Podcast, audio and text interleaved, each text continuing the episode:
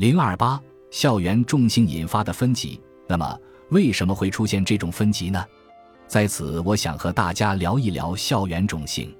重性指的是印度社会历史上存在的一种身份制度，不同的阶层对于职业、婚姻、习惯、居住地等都有着严格的要求，进而孕育出了阶层间的差别。校园重性指的就是模仿这样的身份制度，在学校内部形成小团体，学生之间出现金字塔状阶层区分的现象。这种现象始于2005年至2009年。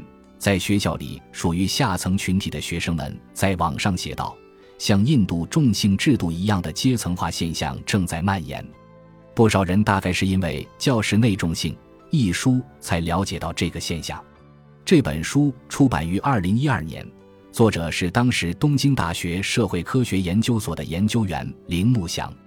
铃木在谈到校园众性时是这样解释的：“同一年级的学生理应是平等的。”但学生们却接受并达成有些人是上层人，有些人是下层人这样的共识。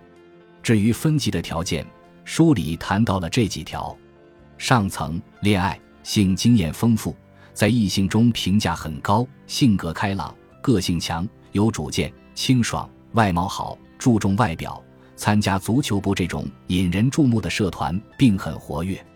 下层土老实。书里关于下层的描述很简单，大概是因为这种分类标准是学生们自己想的。比如土这一项，大家本身就不认可它，更不想展开谈。换言之，学生之间的等级区分没有固定依据，或者说根本就是根据集团内部的氛围、主观想法肆意决定的。如此一来，年级烂之类的分级就更不稳定了。就拿蔡穗来说吧。他本人其实也不清楚为什么自己会从 B 降到 C，又从 C 升到 B。唯一可以当做理由的，大概只有周围人是这样认为的这一点。如果蔡穗的想法是正确的，这其实是一件很可怕的事情。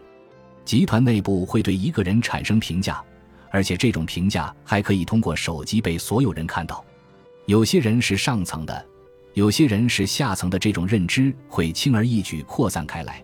等级毫无疑问也会固化下去。